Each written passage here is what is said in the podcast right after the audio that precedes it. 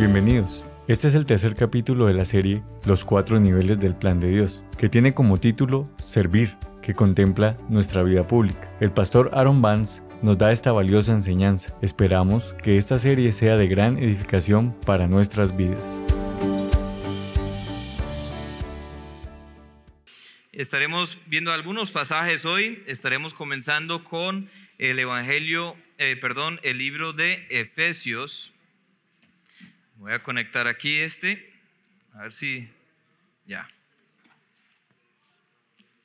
Entonces en Efesios capítulo 4 estaremos comenzando con un pasaje. Hemos estudiado este pasaje varias veces, pero hoy vamos a enfocarnos en una cosa en especial que es el servicio, el servicio de los creyentes. Estamos hablando sobre cuatro niveles del plan de Dios para nuestras vidas y hablamos hace 15 días es sobre nuestro nivel del ser, es nuestra vida privada, la parte de nosotros que nadie más conoce.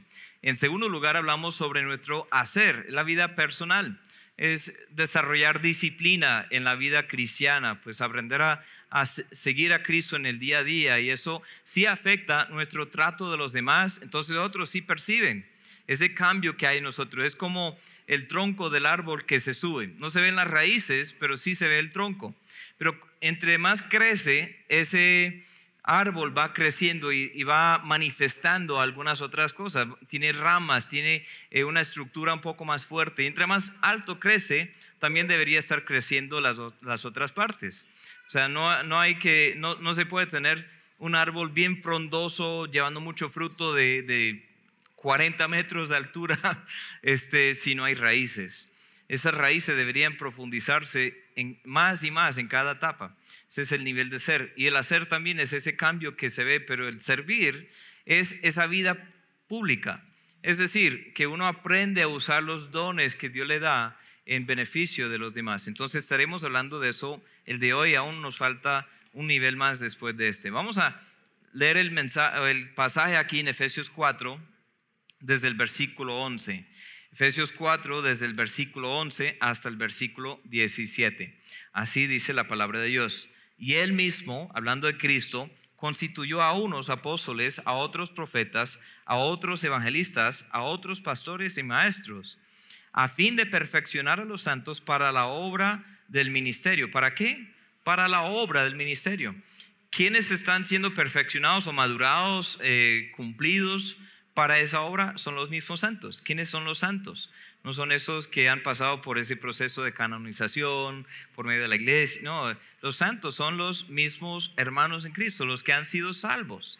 Cada uno de nosotros hemos sido llamados santos. Si hemos nacido de nuevo, si estamos en Cristo, somos declarados santos en Él. Entonces dice que Dios pone ahí a los líderes para perfeccionar o madurar, completar a los santos para la misma obra del ministerio. ¿Quién hace la obra del ministerio? Son los santos. Somos todos los santos. No solo son los líderes, esos apóstoles, profetas, maestros, eh, pastores, no, son todos los santos que hacemos la obra. Entonces sigue diciendo así, a fin de perfeccionar a los santos para la obra del ministerio, para la edificación del cuerpo de Cristo. O sea, en el servicio del ministerio en ministrar, cada uno de nosotros edificamos el cuerpo de Cristo, hasta que todos lleguemos a la unidad de la fe y del conocimiento del Hijo de Dios, a un varón perfecto, a la medida de la estatura de la plenitud de Cristo, para que ya no seamos niños fluctuantes, llevados por doquiera de todo viento de doctrina, por estratagema de hombres eh, que para engañar emplean con astucia las artimañas del error, sino que, siguiendo la verdad en amor, crezcamos en todo en aquel que es la cabeza, esto es Cristo, de quien todo el cuerpo, bien concertado y unido entre sí por todas las coyunturas, que se ayudan mutuamente según la actividad propia de cada miembro, recibe su crecimiento para ir edificándose en amor. Esto pues digo y requiero en el Señor. Ya no andéis como los otros gentiles, que andan en la vanidad de su mente, etcétera, etcétera. Hay varias cosas que sigue hablando. ¿Saben que Todos necesitamos ayudar a otros a que experimenten un cambio también. Si nosotros hemos experimentado un cambio en el Evangelio, deberíamos comenzar también a pensar en otras personas. Pasamos dos semanas hablando de nosotros individualmente, hablando de, nuestra vida privada que nadie más conoce, esa integridad, ese, ese caminar con el Señor ese carácter invisible como las raíces de un árbol. Muy importante eso y sigue siendo importante ahora. Hablamos sobre la, disciplina personal, la vida personal, el hacer, es, es, practicar luego lo que vamos a estar predicando, luego lo que estaremos enseñando a otros. Pero esos cambios no solo son para nosotros. Eventualmente deberían llevarnos a pensar en cómo efectuar cambios o cómo ayudar a otros a, a ver cambios en sus propias vidas. Es comenzar a dar fruto, fruto que permanezca. Eso es lo que el Señor quiere. De nada sirve un árbol de naranjas si no produce naranjas. Amén. Es comenzar a dar fruto. Eh, en, mi casa, detrás de mi casa, hay unos árboles de mango. Yo estaba muy feliz. Este, vivimos a 15, 20 minutos aquí en la vía. Es, es una vía un poco feita, pero uno llega ahí y es un predio, un lote, y wow, chévere, chévere ver tantos árboles frutales. El señor que nos vendió la casa eh, realmente no hacía nada. Entonces nosotros bajamos y vimos que hay un montón de esos árboles frutales que no tienen nada. esos árboles de mango que no hay ni un mango. Y yo pensé, bueno, pues de pronto es por la época, de pronto por eh, porque no es, no es cosecha de mangos. Pero esperamos y esperamos y ya van dos años desde que compramos esa casa. Yo no creo que hemos sacado el primer mango, de pronto uno, ¿sí? Pequeño. Entre varios árboles de mango y son altos, pero no dan fruto.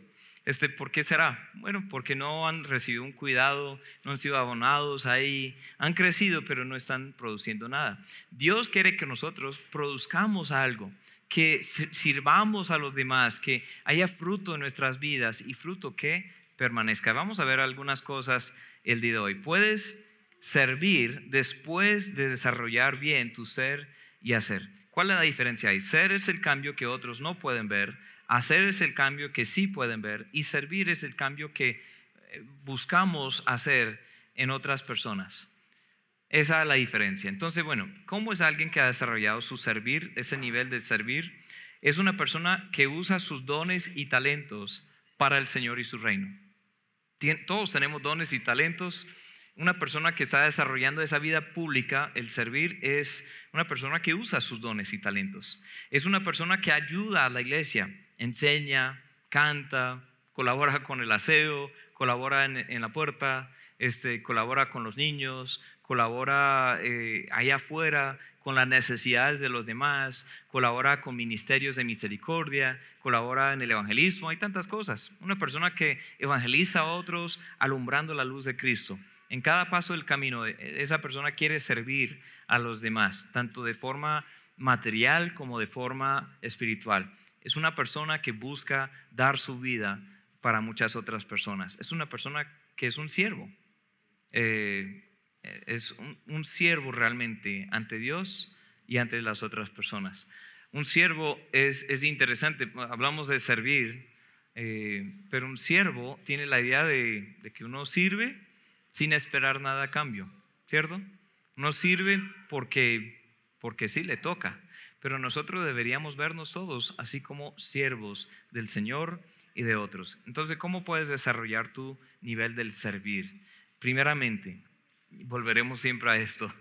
Invierte tiempo primero en ser y hacer. Invierte tiempo primero en ser y hacer.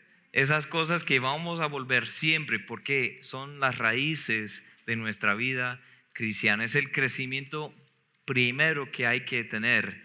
No podemos guiar a otros hasta que haya un cambio primero en nosotros. Este, vamos a escuchar lo que se dice sobre el pueblo judío, porque ellos pretendían hacer esto mismo. Eh, no sé si alguien me pueda colaborar ahí. Romanos 2, del 19 al 24. ¿Si alcanzan a ver? Alguien con voz fuerte puede leer. Duro eso, ¿no? Nos confronta una y otra vez sobre la realidad de, de examinarnos a ver si estamos bien en el ser y hacer, o sea, la vida privada y personal, antes de pretender guiar y servir y enseñar a otras personas. Servir es influir sobre otras personas, pero si nosotros no estamos viviendo esos cambios personalmente, eh, ¿cuál es la palabra que se usa? Somos hipócritas. Somos hipócritas, somos mostramos ser algo o algunas o alguien que no somos en verdad. Entonces servir debe ser el resultado natural de amar y querer agradar a Dios. Si le amamos a Dios, yo le quiero servir a Dios. Me encanta este texto, es un texto que, a lo cual he vuelto muchas veces eh, en el servicio al Señor, porque nos habla sobre el motivo por el servicio. ¿Alguien lo puede leer? Segundo de Corintios 5, 14, 15. Este, ¿por qué, ¿Por qué queremos vivir para Él? Ahí dice eso, sino que a que eh, por todo murió para que los que viven ya no vivan para sí, sino, sino para aquel que murió. ¿Por qué vamos a querer vivir para Él? Es por considerar su amor en nuestras vidas. Acuérdense que es parte del nivel de ser, aprender quiénes somos de verdad. Si Él nos amó tanto, wow, ¿cómo no voy a querer hacer algo por Él? Si Él dio su vida en rescate por la mía, wow, ¿cómo, cómo no voy a querer vivir por Él? Entonces lo que nos constriñe, servir debe ser el, resultado natural de amarle a Dios y querer agradarle a Dios. Cuando llegamos a ese punto en nuestras vidas, ahí fluye el servicio. No es algo que tenemos que forzarnos a hacer, obligarnos a hacer, es algo que fluye de nosotros, porque Él me dio tanto, Él me dio todo lo que soy y todo lo que tengo es de Él.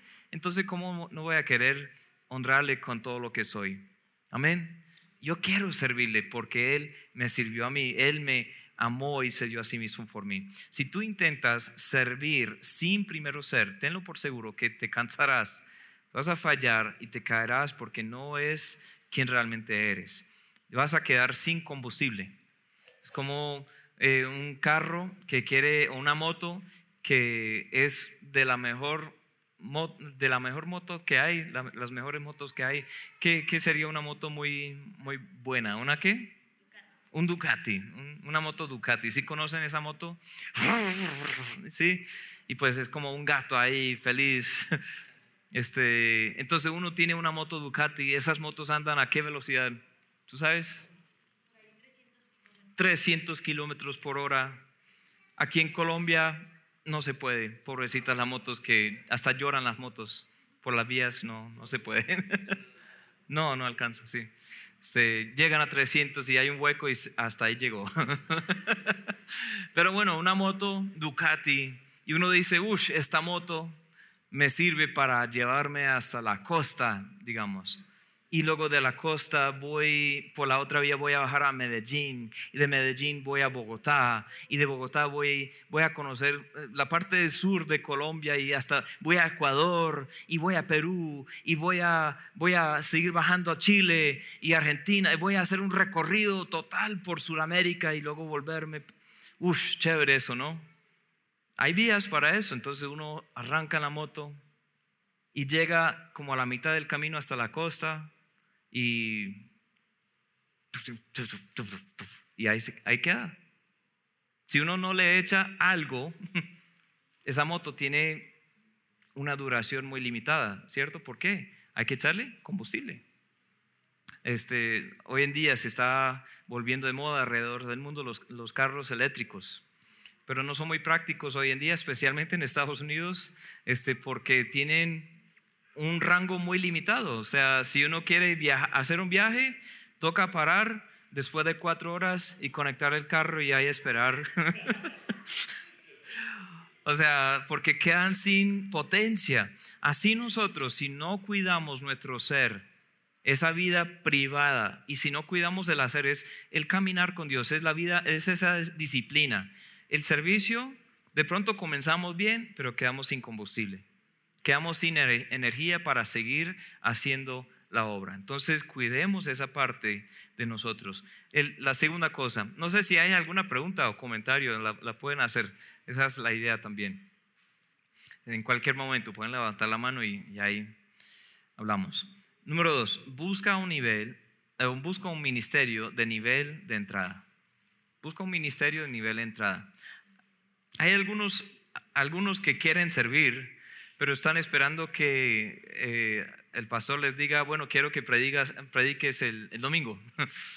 Voy a, estar por fuera y a, ti te encargo la palabra y esa persona de pronto no ha hecho nada. Este, ¿Saben qué? Van a seguir esperando todo el tiempo, toda la vida. Para el servicio no hay que esperar a que sea un puesto grande o, importante um, o, algo de alto nivel. Hay que buscar servir hasta en un ministerio de nivel de entrada. Hay que empezar con algo muy básico y hacerlo como, según las fuerzas que hay. Eh, dice en Eclesiastes 9:10. ¿Alguien lo, lo pueda leer? Que lo tenga ahí.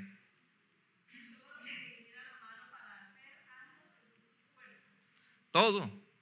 Entonces, si tú tienes una oportunidad para hacer cualquier cosa, cualquier ministerio, cualquier cosa de nivel de entrada puede ser, y uno dice, no, es solo, solo pasa la escoba.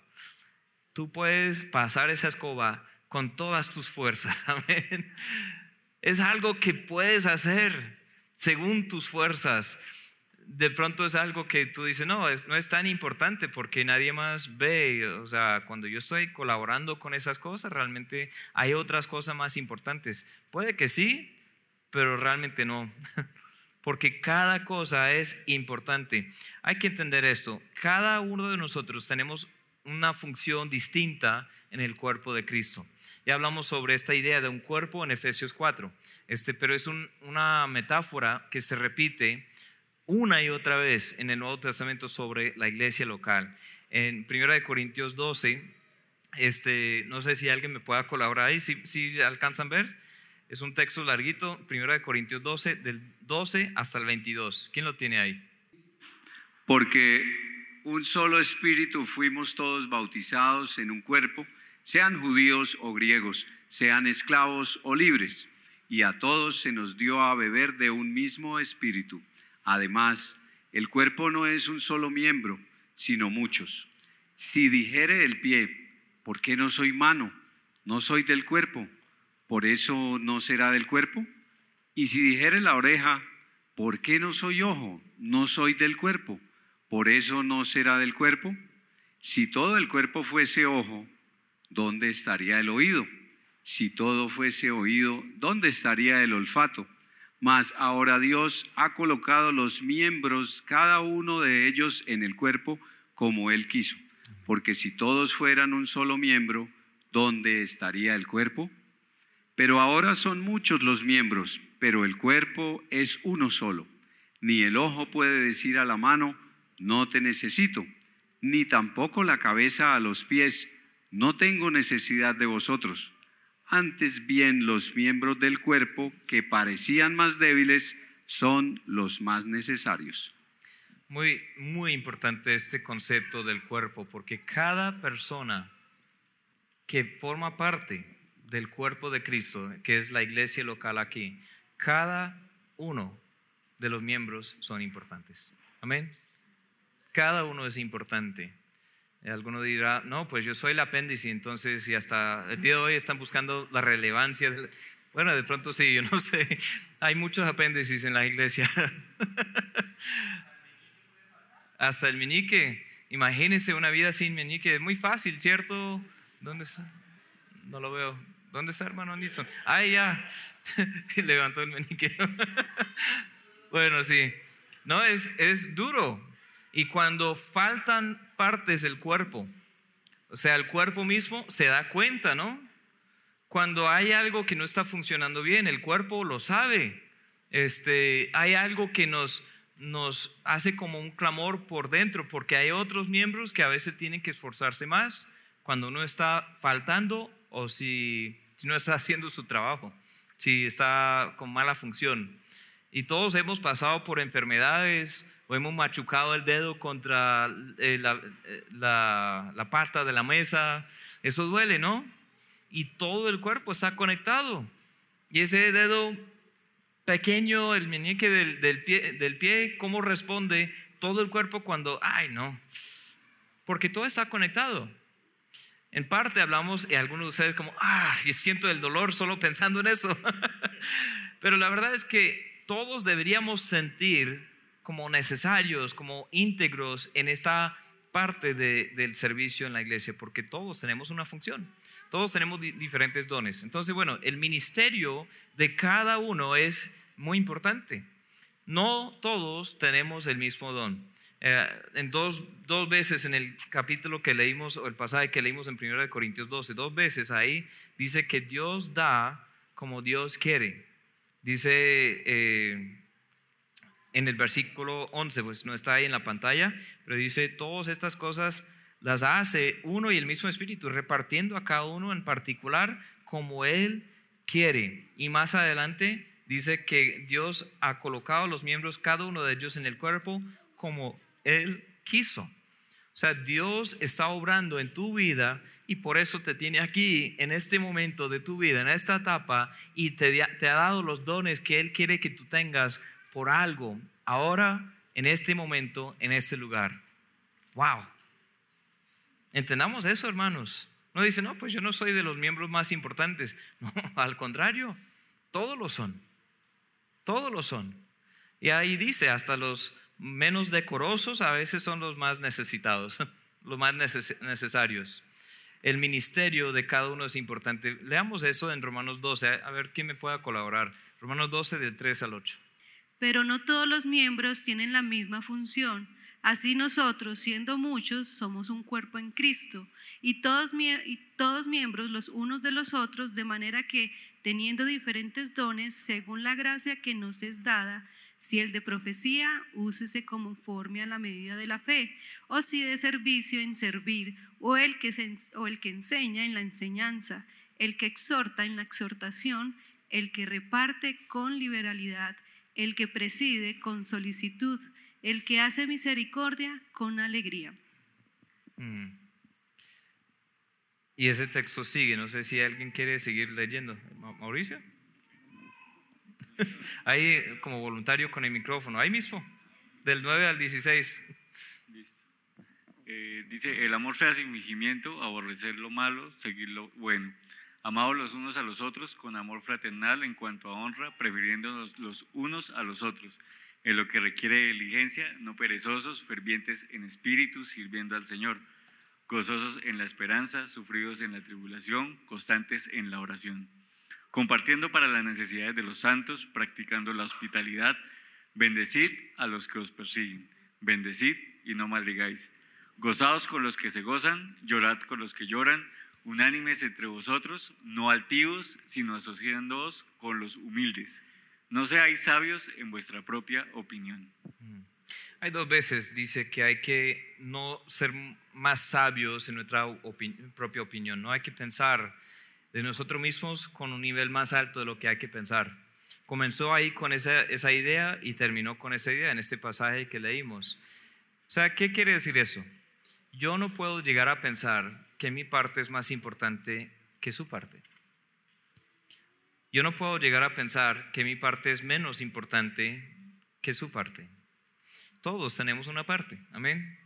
Entonces, cuando nosotros hablamos sobre el servicio, hay que estar siempre desarrollando el, nivel de ser, el hacer, la vida privada y personal.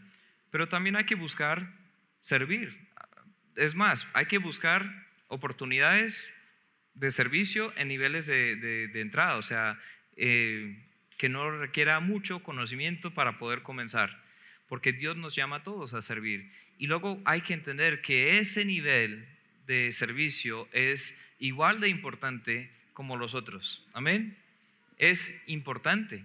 Imaginen, hermanos, si, si al llegar acá, y casi pasó hoy, si al llegar acá eh, algo pasó entre el fin de semana y, y, hoy, que la basura estaba en la puerta, que no, se, no pasó allá y estaba regado, entonces recolectamos la basura, la volvimos a entrar para sacar al otro día pero no se sacó, nadie, nadie estaba acá y luego, bueno, toda esa basura estaba acá. Yo entré este, y ahí después entró el hermano, el paisa en la puerta y de una vez él dijo, uy, pastor.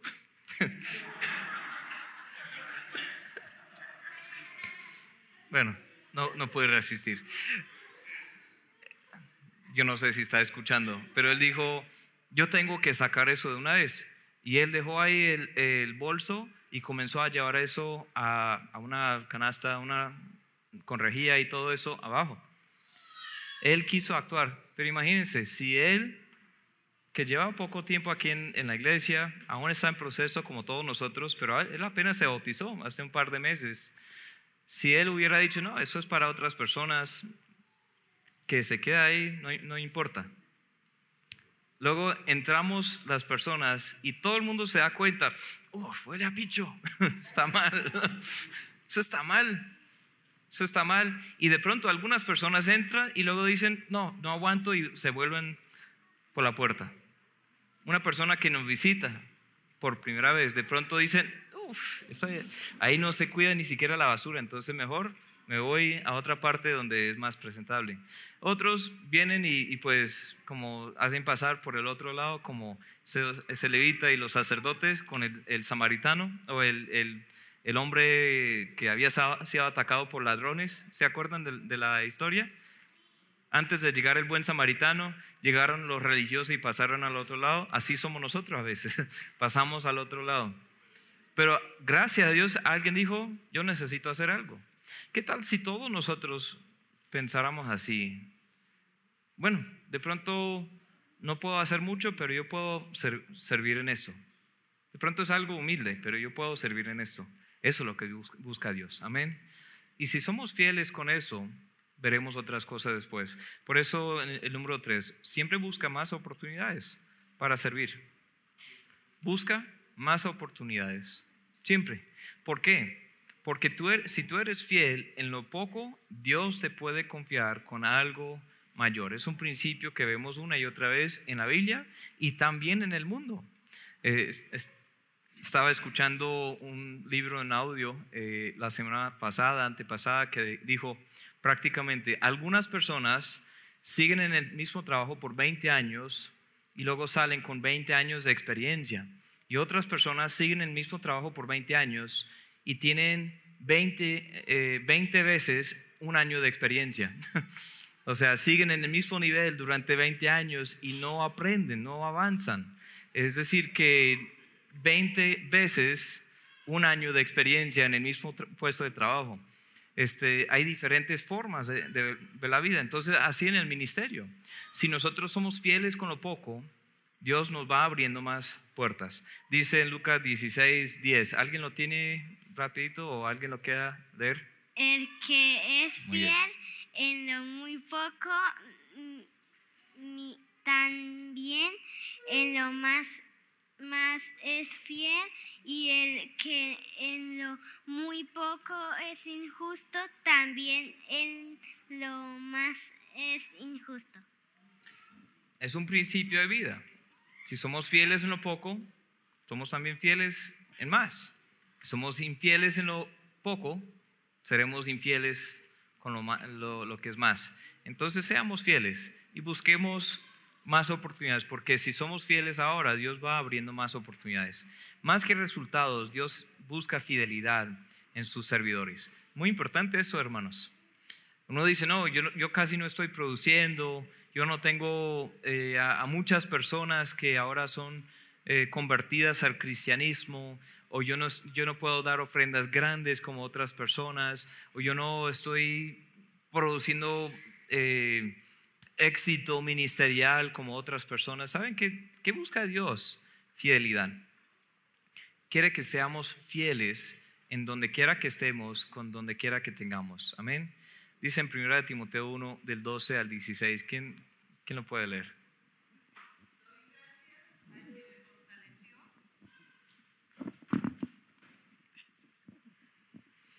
a Cristo Jesús nuestro Señor, porque me tuvo por fiel poniéndome en el ministerio, habiendo yo sido antes blasfemo, perseguidor e injuriador, mas fui recibido a misericordia porque lo hice por ignorancia e incredulidad. Pero la gracia de nuestro, de nuestro Señor fue más abundante con la fe y el amor que es en Cristo Jesús. Palabra fiel y digna de ser recibida por todos que Cristo Jesús vino al mundo para salvar a los pecadores, de los cuales yo soy el primero, pero por esto fui recibido misericordia, para que Jesucristo mostrase en mí el primero toda su clemencia, para ejemplo de los que habrían de creer en Él para vida eterna. Ese es el testimonio del, del apóstol Pablo, que a menudo lo repite, de diferentes formas, en diferentes momentos, pero básicamente dice, yo fui el, el peor de todos, el peor de todos, pero Dios me tiene aquí. Es por su gracia, es porque Él salva a los pecadores, de los cuales yo soy primero. Pero Él también dice otras cosas, está ahí intercalado entre todo. Dice, siempre la gracia de Dios, siempre la obra de Dios, pero estoy intentando ser fiel en cada etapa. Dice que el Señor me puso en el ministerio, Él me fortaleció, pero me tuvo por fiel. Antes de ponerme en este ministerio, también me tuvo por fiel. ¿Estamos siendo fieles? Esa es la pregunta. Él también dice de otra forma, no está en sus, sus hojas ahí, pero en 1 Corintios 15, 10, un texto muy importante. Dice, por la gracia de Dios soy lo que soy. Por la gracia de Dios soy lo que soy. Y su gracia no me ha sido dada en vano. Antes he trabajado más que todos, mas no yo, sino la gracia de Dios en mí. Es un sándwich de la gracia, una oblea de la gracia, ¿sí? es la gracia de Dios y estamos trabajando, intentando ser fieles, pero es la gracia de Dios que nos ayuda en eso también. La gracia de Dios, pero hay que ser fieles con esa gracia.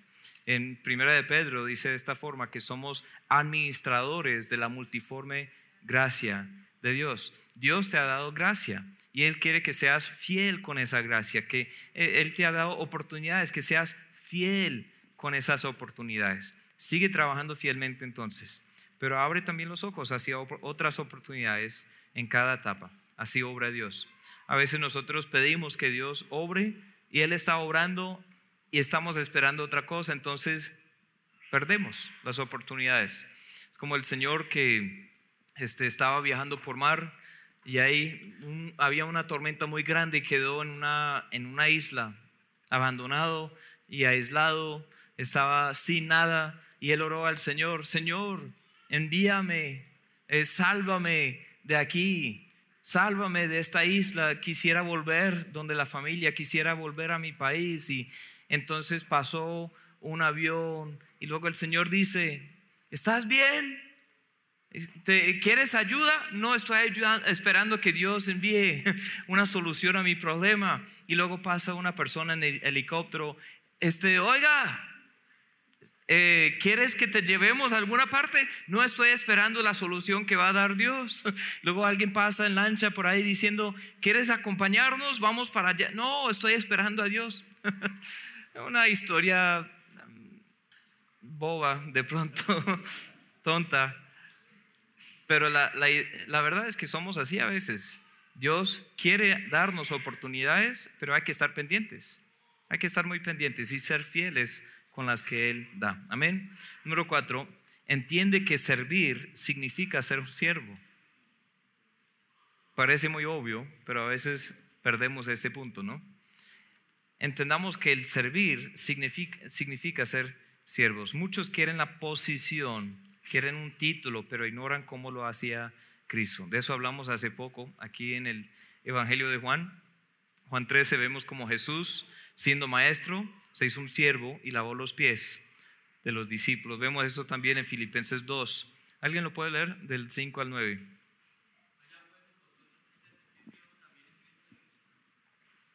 Amén. Allá pues en vosotros este sentir que hubo también en Cristo Jesús, el cual, siendo en forma de Dios, no estimó ser igual a Dios como cosa que aferrarse, sino que se despojó a sí mismo, tomando forma de siervo, hecho semejante a los hombres, y estando en la condición de hombre, se humilló a sí mismo, haciéndose obediente hasta la muerte y muerte de cruz, por lo cual también Dios le exaltó hasta lo sumo y le dio un nombre que es sobre todo nombre. Para que en el nombre de Cristo toda rodilla se doble. Bueno, ¿qué, qué pasa con Cristo? Él era Dios y Él es Dios. Él no tomó el ser igual a Dios como cosa que aferrarse tampoco. Pues eso tiene dos interpretaciones pertinentes o dos lados de la misma interpretación, porque hay una sola. Él era Dios y no era algo que quería eh, o estaba dudando. Hay algunos que han pintado a Dios como que ni sabía quién era. eh, sino hasta después. Algunas películas sale así. Eso, está falso. Dios sabía desde el principio, o Jesús sabía desde el principio quién era y quién es y para qué vino. Este, pero hay otra cosa ahí eh, que, que el ser igual a Dios como cosa que aferrarse. Tenía eso en su poder y dijo, suelto mis derechos para hacerme un siervo y servir a los demás, morir en lugar de los demás para que ellos sean reconciliados conmigo. Wow. No era cosa que aferrarse. Nosotros, nos aferramos a veces a nuestros derechos, ¿cierto? Nos aferramos a veces a nuestros planes y propósitos y deseos e ideas y nos ofendemos cuando a veces alguien intenta quitar eso, sea un derecho, sea un gusto, sea un plan nuestro, pero el Señor dice, suelten sus planes, el mío es mucho mejor. Amén. A veces otras personas ni siquiera van a reconocer eso, pero saben que el Señor ve eso. Y así como hizo con Cristo mismo, el Padre le exaltó y le dio un nombre sobre todo nombre y por la eternidad vamos a reconocer eso. Pero ¿saben qué dice también de los que sirven al Señor? El Señor les exalta en su tiempo. El Señor les glorifica, nos glorifica en su tiempo. Hay un reconocimiento eventualmente para los que sirven al Señor. No lo hacemos por eso, pero el Señor reconoce eso. Amén. El Señor lo reconoce. Entonces hay que tener eso en mente. Hay, no, hay que no solo buscar una posición, un título, de líder, de siervo, de, ministro, de predicador, de pastor, de, de cualquier cosa. Hay que simplemente buscar servir como Cristo lo hacía. Amén. Si yo llego a, a, poner a otros antes del yo, entonces Dios sí me puede usar. Esta mentalidad vemos a menudo con el apóstol Pablo.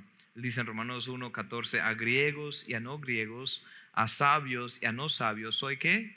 Deudor o sea, no es decir que él sacaba muchos préstamos por todas partes. No es decir que él tenía prestamistas buscándole entre los griegos y los judíos. Y, no, es decir que él se veía a sí mismo como un siervo de esas personas. Él quería entregarles el Evangelio y poner su vida por ellos. Luego dice en el 16, porque no me avergüenzo del Evangelio, porque es poder de Dios para salvación a todo aquel que cree al judío primeramente y también al griego. Yo sé que lo que yo tengo necesitan otras personas. Yo sé que el cambio que yo he experimentado también deberían experimentar otras personas. De eso se trata el nivel del servir, la vida pública, el ministerio público. Es decir, otras personas necesitan ver y experimentar y vivir personalmente lo que Dios está haciendo en mi vida, porque yo sé que, también lo puede hacer en ellos. Por eso, en parte, hermanos, es una razón que venimos a Colombia. Es una razón que hace casi 10 años dejamos todo allá. vendimos todo lo que teníamos allá. Allá no, no, se quedó nada, sino unas cajas en el sótano de mi papá y, mi, eh, y también de su mamá, pues cosas de la infancia que estamos intentando traer porque el hogar es acá, ahora hasta que el Señor nos mueva, pero estamos libres de todo allá, no hay casa, no hay carro, no hay nada. ¿Por qué? Yo, estaba, yo estaba dispuesto a dejar eso, no porque me creo mejor que nadie, no, es porque Él es mejor. Cristo es mejor que todos y todos deberían conocerla a Él. El Evangelio es mejor que cualquier otra cosa y todos deberían conocerlo. Dios ha hecho un cambio en mi vida y yo quiero que todo el mundo lo conozca también. No solo para decir, wow, qué gran hombre es Aarón, qué gran pastor es. No, no importa si, si reconoce mi nombre o si se acuerda mi nombre después de muchos años. Yo quiero que, que, que le conozcan a Él. Amén. Eso es lo que dijo el apóstol Pablo. No me avergüenzo del Evangelio porque es poder de Dios a todo aquel que cree, al judío primeramente y también al griego. Yo quiero compartirlo con todos. Pensamos así. Yo quiero servir a todos porque todos deberían ver lo que yo he podido ver en mi vida. Número 5. Sigue aprendiendo y creciendo en Cristo. Sigue aprendiendo y creciendo en Cristo. El, el ser ejemplo eso es ser un ejemplo y no descuidar el don que hay en nosotros. Dios te ha dado dones.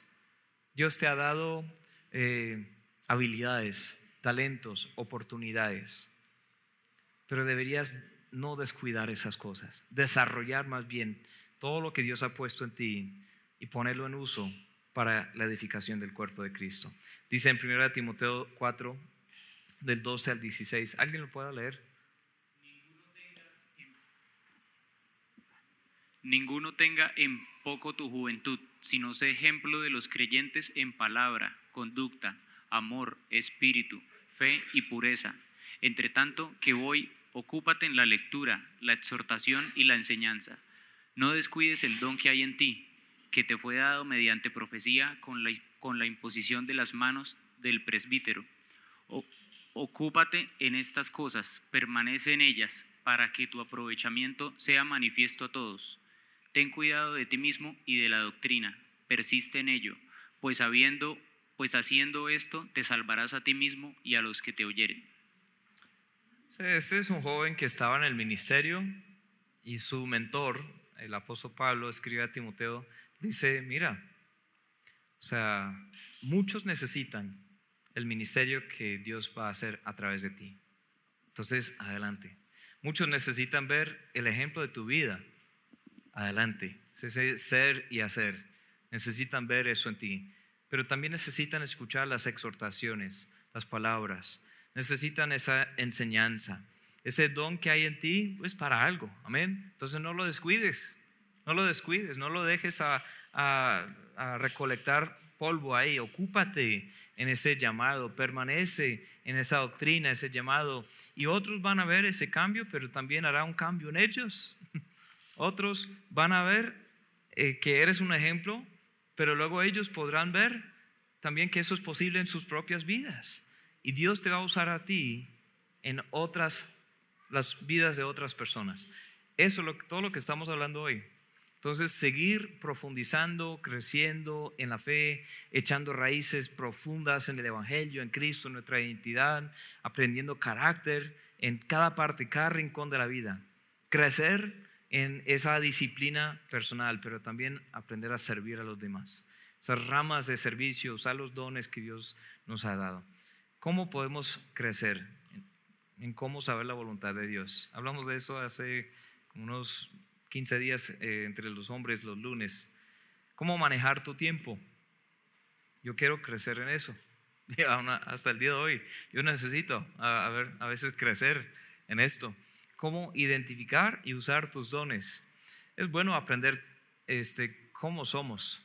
Eh, yo creo que hasta fue Platón, eh, un filósofo, que dijo, sobre toda cosa, conócete a ti mismo.